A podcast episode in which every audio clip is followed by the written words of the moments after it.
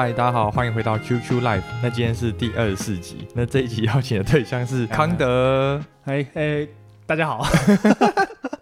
我这几位邀请到康德，就是因为上次有一次那个 Peggy 他们 a r o b 有应该说前 AROP 的员工们有一个聚会，喝酒的聚会，然后当时就去那个点购那边事务所嘛，跟他们聚会，然后就认识康德。那当时就觉得康德跟 Peggy 的对话很有趣，就他们两个人在打打闹闹，然后觉得哇，康德很有趣。然后又知道康德后来在台湾 AROP 做完之后，有去香港 a r o b 工作，然后觉得哇，在香港工作是一个蛮值得分享的事情。所以那天结束之后，我就问康德说啊，康各位来录个音这样？然后康德就 OK OK，然后我们就来了。所以就今天就很开心找到康德来录音。那我们来请康德先自我介绍一下。大家好，对对对，然后我是宋康德，对，然后一般人习惯叫我这个 Kent。之前在台湾念书长大了，叫然后我大学的时候是念成大土木，哦、嗯，然后呃后来去台大的研究所念结构组，毕业之后就进那个台湾台北的 ARUP，对啊，然后一直到现在，嗯、所以其实我在 offer 时间大概算一算有差不多八年，接近九年了，从毕业到现在，嗯、所以大概也在香港待了，陆续待了大概有三年的时间吧，这样子。嗯，在进入我们的正式主题之前，我想说，因为前面。录了蛮多 AROP 员工的，你要不要评价一下各位 AROP 员工？你对他们印象怎么样？现在目前有 Peggy、点点、孟正，还有 Roy。上一集是 Roy。嗨嗨，其实我差不多是台北 AROP 成立的第一个呃毕业生，那个时候整个办公室大概才十来个人吧。就是、啊、你是第一批进去的、哦？我算是第一个毕业生。那个时候我进去的时候，公司大概有结构组，大概只有三十，差不多四个工程师左右。哦、对，加上加上主管。嗯。所以呃，当时候进去嘛，然后后面没多久就是 Peggy 也进来，嗯、对，然后再接着就是就是梦正啊，然后还有点点，然后还有呃若以这样陆续进来这样子，嗯，对，我们有一度也是有到差不多十几个人的规模这样。自己在台湾比较喜欢的案子的话，呃，在南港那边有一个呃国产实业，它好像是台湾大概第第一、第二大的那个水泥厂这样子。然后其实他们在南港那边有一个厂区啦，然后现在要做都更，嗯、然后要准备换。他们改成他们的企业总部这样子，那个案子有趣的就是因为我们是跟 Norman Foster 嘛，那大家也知道，就是 Foster 就是很喜欢去做表现结构表现的一间那个建筑师事务所，嗯，对，然后他们也是非常知名的一个国际公司，呃，不过他拖了蛮久的时间，因为那是都更案，然后那个案子从我印象中在二零一五、二零一六就启动了。然后一直到今年到二二年才刚要开工，才刚刚动土而已，哦、对对，才刚把那个都市啊，然后建造那些给所有的流程都走完，所以其实花了蛮久时间。那我，但是我最个人是最期待那一间的，嗯。嗯，哦，所以是你用的那个案子，对，还是蛮大部分时期。可以说设计阶段了，哦、对。然后后面进入施工的时候，因为我已经不在台湾了，所以会就由我的同事继续接手这样下去。哦。嗯如果大家有机会的话，其实可以去搜寻那个深圳的那个 DJI，嗯，就是你如果有在玩那个、哦、呃空拍的话，对对对对，你会知道那个大疆大疆集团嘛，他们在深圳盖了一个企业总部，这样，嗯，他们也是请 Norman Foster 这样同样的一批人，那其实就跟当初我们在南港做那企业总部是同样一批人，嗯，对，然后他们去了深圳，然后盖了一个，呃，我我会说概念上有点类似，但是。呃，量体啊，还有那整个呃建筑表述不一样的另另外一个案子，其他的案子的话，哦，这两年我要完工的应该有那南港三井，哎，这应该大家比较知道，嗯、就是在南港，大家知道中信总部那里吗？哦，对、啊，对，中信总部它对面其实要盖一个大型的那个购物商场，哦，很大，那就是三井哦。嗯对对对，那它它主要它其实是中信的中信集团的那个物业啦，嗯、但是它应该是放给那个三井去营运，然后中间他们可能租给他们这样。嗯、哇，那也是你弄的、哦？还呀还呀还呀，是那很大哎。那个时候大概二零一七年左右吧，一七一八年的时候，对，主要是设计在我们这边。嗯、它是量体是是台湾应该也是算是蛮大的一个商场，大概有五十万 GFA。五十万？还还。大概四十七八吧，对，接近那个数字，对，所以在当时是很大的一个很大规模的一个开发案的一个设计，这样，嗯，五十万让几个人弄啊？那个时候主要的工程师大概工程师的部分大概四个吧，哇，五十万很大，大概四个左右，四到五个，嗯，大家会互相 cover 帮忙啊，因为说实话，呃，那样一个很大的量体，那大家工作不可能每个人都固定，一定会有高峰跟低峰会互相帮忙，嗯，对啊，不过那个案子就是。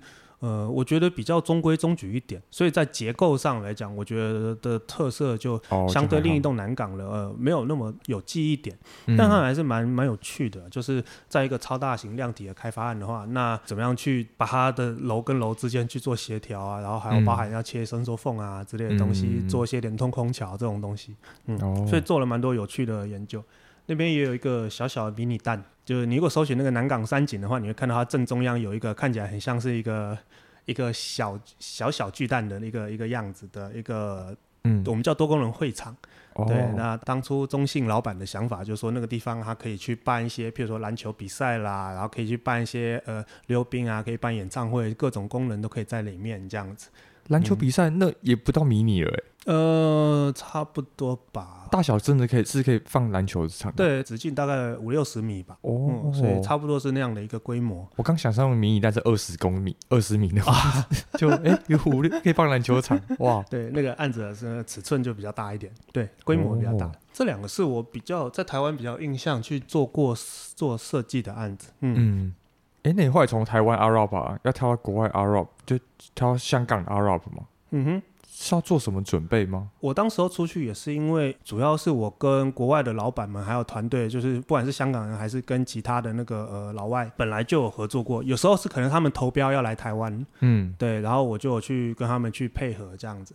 那久了之后，人家就会知道说，哎，这个人好像还 OK 这样子。嗯，那。后面我跟他们聊的时候，又提到说，哎，我有兴趣，想要过去你那边看看，那么就好，那我们就来开始谈这件事。哦、对，那其实我觉得大家的心态都是蛮开放的，就是你如果想要过去的话，其实以以香港来讲的话，绝对是欢迎啊，因为他们本身也很缺人，嗯，对，就是找不到人这样子，两三千个还缺人哦。对，呃，人走得很快，来来去去的嘛。香港这个地方本身的那个人的来跟去就很快，你可能看到一个人过来两三年，最多他可能就会离开了。嗯，对，你你一方面希望维持你的公司文化，嗯、所以你希望找有公同样背景的人进来。哦，对，然后因为你你不可能从头一直都在培养新的人，然后他、嗯、新的人迟早有一天也会面临到可能要转行，或者是他去其他地方或各种的问题。有时候那个别的办公室他可能没有案子，或者是他目前没有那么忙，那把人调过来的话，其实会比对我们整个。整个亚洲的营运都是有帮助的，因为我们可以看我们案子分布的状况。嗯嗯嗯，对对对对。哦，所以其实那是一个跨国公司营运上的弹性。像我自己也知道，台湾 AECOM 好像就很常帮香港跟上海画图啊。对，我室友就是 AECOM 的。啊，对啊对啊对啊，就他们 他们很喜欢外包绘图作业，因为其实在香港还有我想大陆也是啊，就是绘图是一个很稀有的资源，基本上没什么年轻人要做绘图。哦，所以绘图你会看到就是大家的。呃，慢慢的在变少。那这方面的话，反而是台湾还维持有一定的那个绘图的量。对啊，对对对，所以其实从台湾去支援也是一个不错的一个不错的想法。所以在这一点上，AECOM 是比较喜欢的。哎，那我可以问你，从台湾 Arup 到香港 Arup 之后，这样薪水大概会加多少钱吗？哦，那个时候最直接的，最直接，你可以把你现在薪水乘以二。我就直接乘二了。对，最少乘二。对对，我觉得那是差不多是一个底线。应该这样说吧，在台湾，其实每个公司也差异很大。对，所以其实不准。我在国外，譬如说，因为有些黑行的他们会来找，那他们来跟我们谈的时候，我们谈的都是一整包 package，嗯，就是我不会管你什么底薪啊、allowance 那些什么的，我就是一整包，一年大概多少。香港的话，我印象中他们刚毕业的，他们大学毕业生大概可以拿到二十到大概二十二 K 港币吧。哦，但因为香港生活物价成本很高，所以其实你如果要租房的话，那二十 K 差不多刚好你月光而已。我觉得，对你你存到钱可能不会太多。二十 K 港币就等于台湾两倍了，不是吗？对，差不多吧。对，但是因为香港租房非常的贵，香港你如果自己一个人住的话，你住一间房大概要，我想一万港币跑不掉，那个已经很低了。嗯嗯，那如果跟别人 share 的话，大概也是要个七八千吧。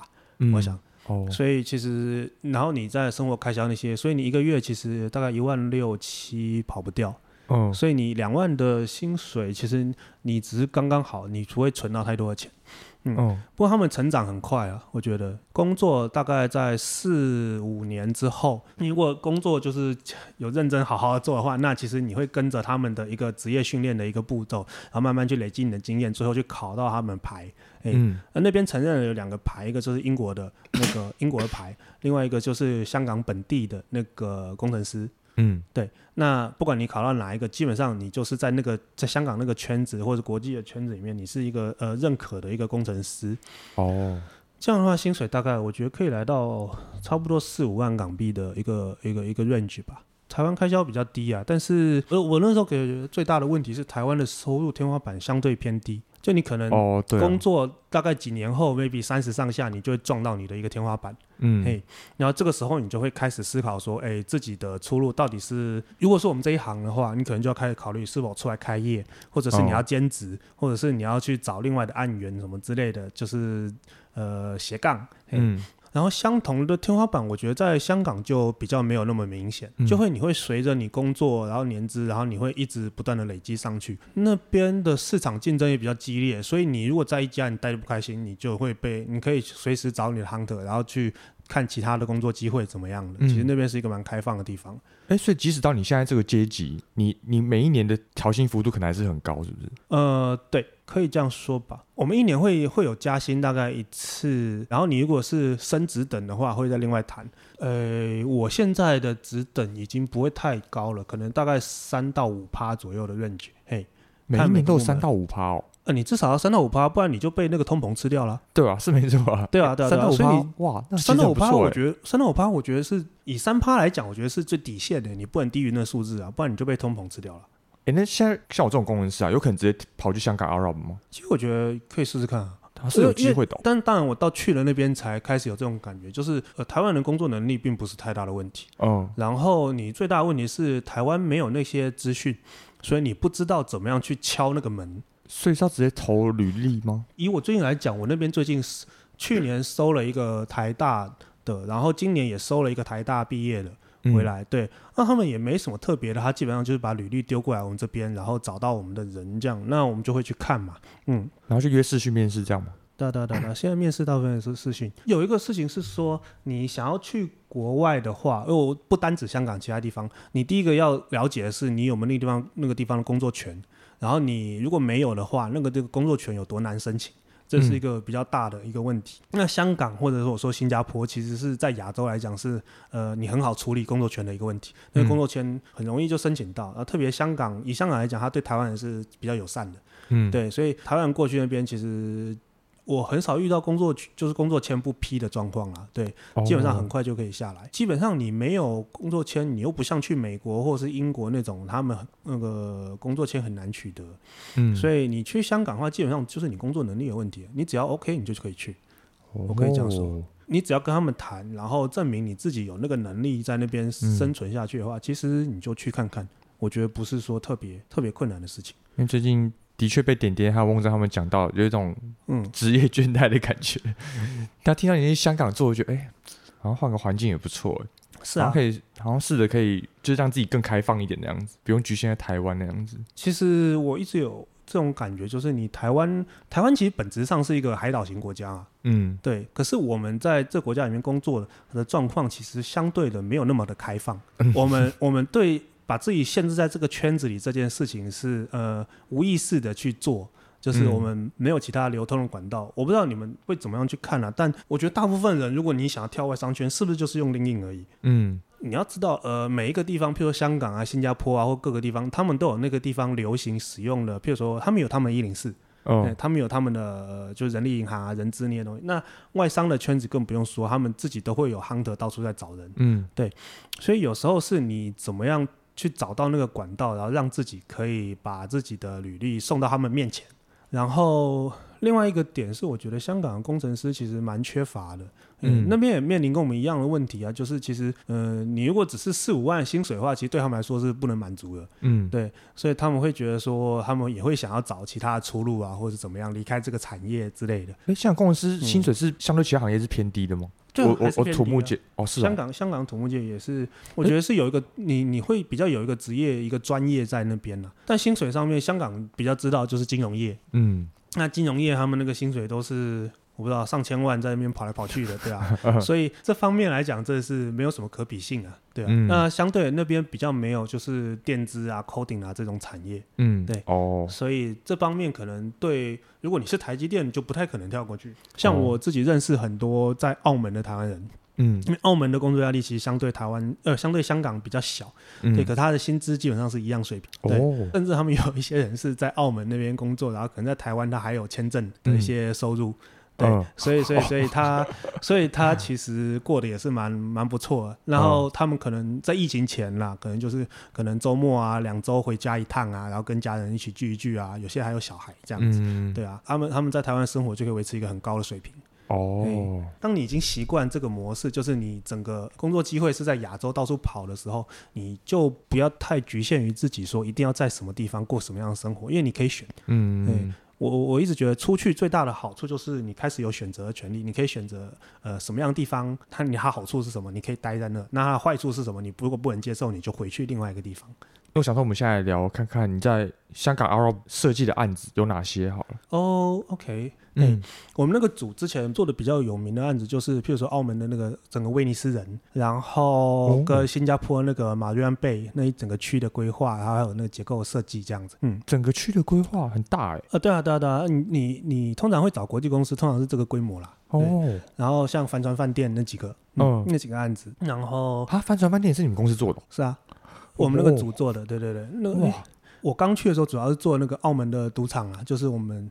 呃，还有一些他们新的那个案子在开发规划嘛，对，嗯、那个时候也是跟英国建筑师去配合这样子。我今年开始主要是接了一个香港本地的一个案子，在中环那边，然后有一个案子就是要做一个比较大型的商场开发这样，嗯，然后。那个案子的特色其实是，呃，我还其实不知道中文要怎么讲，它叫三号地块之类的吧？对，哦，对，中文可能是三号地块，对，嗯，它其实是这几年就是香港政府它它保留了一块很大的基地这样子，嗯，然后一直没有卖出去，然后今年呃，差不多去年底的时候，终于去呃愿意把它开放出来给人家做开发去开，那它卖出来也是一个天价，因为它那个那块土地是从他们整个香港可能是最精华的地方，它是从那个 IFC。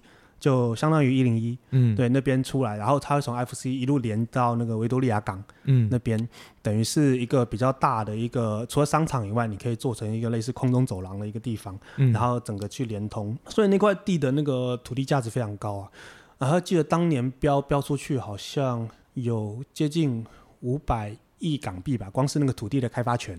哦，对，那加上如果加上自己开发的那些营建费用啊，那些还有商场的那些费用啊，大概有到总价应该有到六百多亿的一个规模，嗯。嗯所以我们在做案子的时候，业主最大最大的要求就是时间，因为他开发是从签约那一秒开始算嘛，嗯、所以换句话说，他每一分每一秒他都要抢尽快能够开发完成。嗯、那时候我们就开玩笑就说，哎、欸，因为业主他是跟银行连带嘛，然后去做这个投资，嗯、所以其实他们都有利息。然后才开玩笑说，哎、欸，他一天的利息可能就是三百万港币。嗯，啊，你在那边跟他做什么方案比较，那个都是假的，因为他一天三百万港币，就你在做什么比较，都在浪费他的时间。真的，对 对，嗯、所以这个案子最大的需求就是快，就是他做什么都要快，哦、快的同时你还要精准。嗯，为什么说精准？就是因为香港那边的整个建筑审查的制度是呃蛮主观的。嗯。嗯，香港政府是他们自己有一个那个，我可以说他们监管处啊，嗯、嘿，他们监管处就会自己去审查你整个设计的内容，然后还有整个规划合不合理这样子，嗯，然后包含结构这些技术上面会去做审查，所以那边比较不会有委外，或者是会有呃第三方啊、外审啊、PCM 这些单位这样子，他就是你、哦、你去对到他们的那个监管处，哦，对，那他们监管处基本上都是技师啊，所以他你也不用担心他的技术能力，只不过监管处他们还是有一些惯例，就是说他们以前。接受到的那些开发，你结构设计啊，用到什么样的呃，比如说你的尺寸、你的钢材强度啊，然后你的呃设计的细节啊，那些东西每一个，嗯、还有你交上来的文件有没有一致性啊？你是不是数字哪边根本有对不上的问题？就是很多很多诸如此类的细节，他们都会要求。嗯。嗯那呃，香港一般的案子常态是说，你可能一个案子送进去，通常通常第一次是不会批准的，然后他会开很多审查意见回来给你，然后要你慢慢去澄清跟那个修正，嗯、对，然后随着那个过程去演进，你 maybe 要从送进第一次送进去到后面不批回来，然后你再送再补件这样子，可能要 maybe 两三个月的流程，嗯，对，所以换到我刚刚说的这个案子来上，我们这个要求就是要快嘛，所以在那个案子里面呢，我们等于是。当时候也找公司里面对于跟那个建管处啊，他们去沟通审查那些，就是算是很有经验的工程师啦。嗯，然后呢，也找了一些对于设计上比较有经验的人，然后大家一起去组一个团队这样子去做。所以蛮有趣的是，那个案子我们在送审第一次就批了。哦，是哦，因为我们在第一次批过去的时候，呃，我们就持续有跟那个监管处，我们叫阿 Sir，就是去沟通这样子，嗯、然后他们从下面这个啊收到他跟你收到你的那个承办。然后到他们上面的那个呃主席去批这个东西，其实他们还会有很多的时间这样，然后我们就在送的过程中不断持续的去补件修正这样，嗯，所以我们大概只花了一个半月时间就去那个开发权就是先批下来，嗯，对，所以从头到尾花了大概一个半月时间，等于比一般人少了一个半月，在这个案子里面，那就是我们做出来比较大的一个绩效，嗯，嘿。去年底他们设计绝标嘛，就开发出来，然后到今年整个开始开工，就它的基础开工啊，开始打那个连续壁啊，打桩一些，大概只花六个月。哦，好快哦。对，以一个十五万规模，一个十五万就是楼地板面积规模的案子来讲，它只花六个月就开始做了。对，然后那其实是蛮有非常有效率。嗯，然后你可能会问我说，他现在只是打基础嘛，那他上面的设计怎么办？嗯，我觉得这是香港比较有意思的一点地方了。我刚刚说过，这个案子的呃金额很大，嗯，所以对业主来说，你太多的那个变更设计，或是你太多的调整，反而可能是在浪费他时间。嗯，我们知道最改最多永远是上部结构，嗯，可能你改了上部结构，它会影响到你整个地下室基础所有的东西。嗯，对。对所以在当初设计基础跟地下室的时候呢，我们就需要把我们的设计的条件给讲清楚。嗯，你业主希望我留给你，譬如说上部结构可能十趴、二十趴左右的调整的弹性，嗯、那我现在载重我就要加那个几趴。哦、对，那那几趴呢，反映在你设计上，可能你可以调整的有什么东西？譬如说你这个案子里面它有很多的景观，那它的那些土的那些重量啊，它那些景观的重量，那些东西就会限制到它未来的设计。嗯，对，等于是在前期的时候呢，我们把这些东西一个一个一个条列下来，然后讲清楚，然后放给业主去看。所以他们也是呃拿着这些东西一个一个去看，然后去看说，哦，什么东西是他们需要去掌握的，那什么东西他们觉得可以不用，因为他们也不想花太多钱。然后只是让你就是所有钱都砸在下面，然后让你去做一个很夸张设计，这肯定是不要的。像我这个案子的景观建筑师，他其实是在纽约，你也知道纽约他们喜欢做一些呃地景，比跟在亚洲的文习惯不一样，他们会比较要求比较大的那个余量。嗯那那些东西回到这我们来看，我们就可能是不行的，有些是不行的。那、嗯、它最大不行不是技术上不行，而是说你看到整个开发时程，如果你要这样调整的话，那当初桩已经打下去了，那可能那个呃地下室已经开始做了，嗯、那我们设计本来就没有容许这个东西啊，那就是不行。很多时候你不想要等，对，嗯、因为你在在香港，其实你最忌讳的就是你在放事情放着在等人家，嘿，嗯、所以你你如果。在这种情况下，你最好的状况就是你自己去 make assumption，然后去说你这个东西你设定的大概是怎么样什么样一个状况。嗯、那你发出去的同时呢，你就要求其他人去跟你做确认。如果其他人发现哎、嗯，跟他们习惯做的方式不一样，他们自然会给你意见，然后跟你说你应该怎么样调整。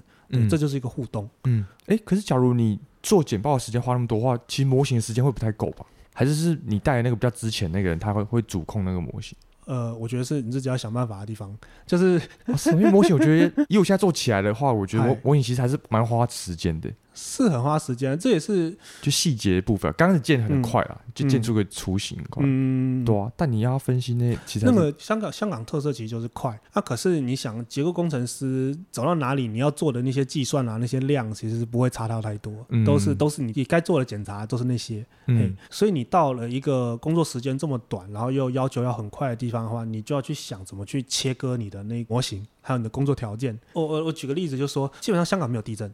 可以这样说，所以没有地震的情况下呢，你只要确定你的风不会是你主控的东西，你大部分时间是那个你垂直力控制的话，哦、那你就要去学着怎么去切割你现在所分析的区域。你法规直接写不用考虑地震力啊，还是很小？其实香港是没有耐震规范的，但是香港哦，香港你说有没有地震？我印象中是有。因为曾经收过，好像好像广州还是福建那边传来的地震波，好像就是差不多香港、台湾的一二级地震那种规模哦。所以你说有没有地震？还是有地震。然后另外一个是香港，其实一直想要推他们耐震规范，嗯，那已经讲了，我印象中应该有五六年了。嗯，他们他们规范已经写好了，可是推不动，因为它对整个产业影响太大。对，影响太大。对对对，你如果去看香港，会发现第一个他们楼很多都很细很高。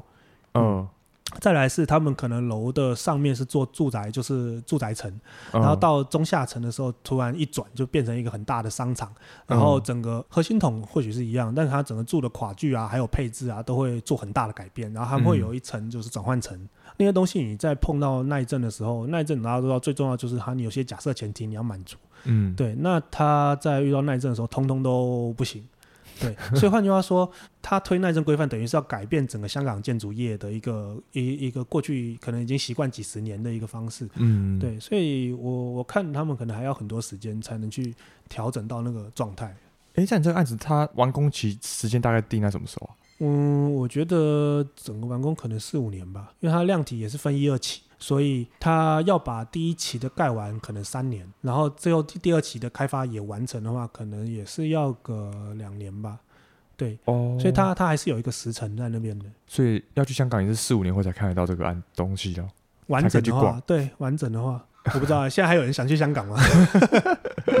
会吧，很难说，还是很难去逛。哎，我多少也不知道好不好玩呢。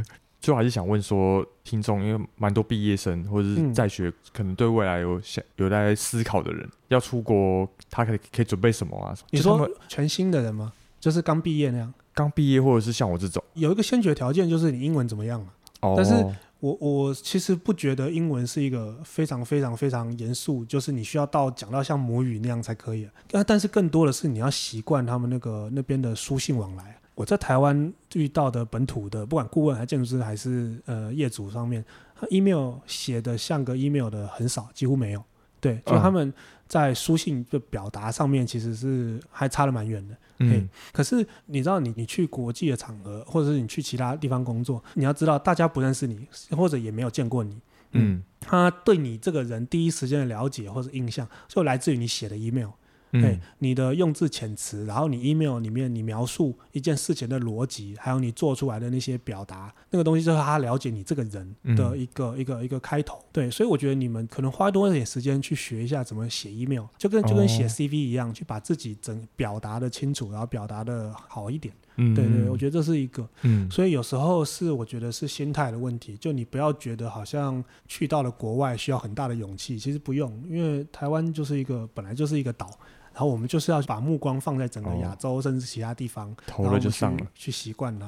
对，最后一个就是我遇过很多的状况是哈，他可能在台湾工作了好几年之后，他有一两个机会遇到跟国外的人合作，那做的不错，所以他才被挖角过去了。嗯，这是蛮蛮多的状况这样子。香港那边我刚刚一直说他们很缺人嘛。嗯，那他们其实很喜欢台湾人，因为台湾人对他们来说，就是我刚刚说的技术技术能力还不错，但是相对台湾人其实比较谦虚，然后呃好沟通协调。哦，对，哦，有时候老外其实蛮固执的，然后有些香港人也是意见比较多，所以 所以你你要跟他们一起在在那个环境下做事，可能就是大家很多声音，可是执行出来的不是那么理想。哦，对，所以我觉得台湾人是一个在整个亚洲来讲都是一个蛮好的一个有点类似。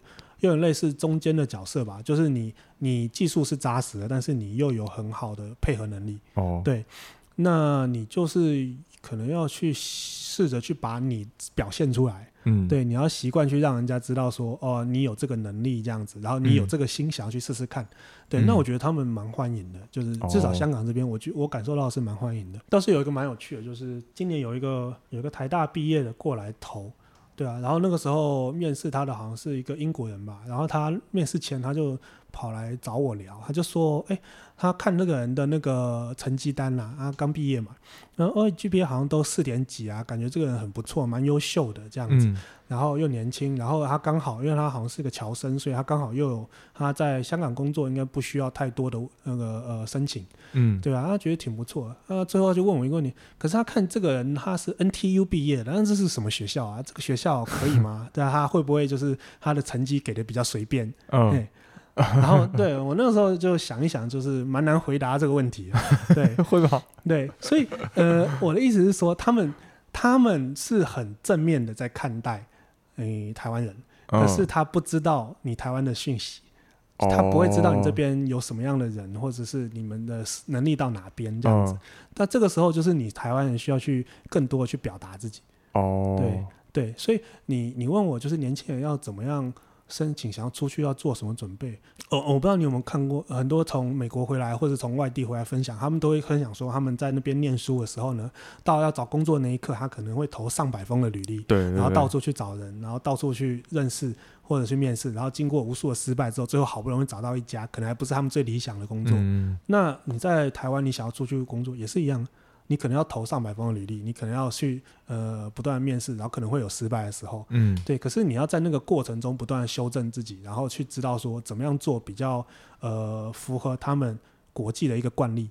好，那我们现在也聊差不多，看你有没有最后给台湾工程师的精神鼓励吗？嗯、不会啊，有机会就多试试啊。我觉得不用把自己定义为一定要在国内或国外，哦，其实你就试试看了，对啊。嗯好，那我们就今天感谢康德。嗯，不会。好，那就跟大家说拜拜喽。嗯啊，谢谢大家，拜拜。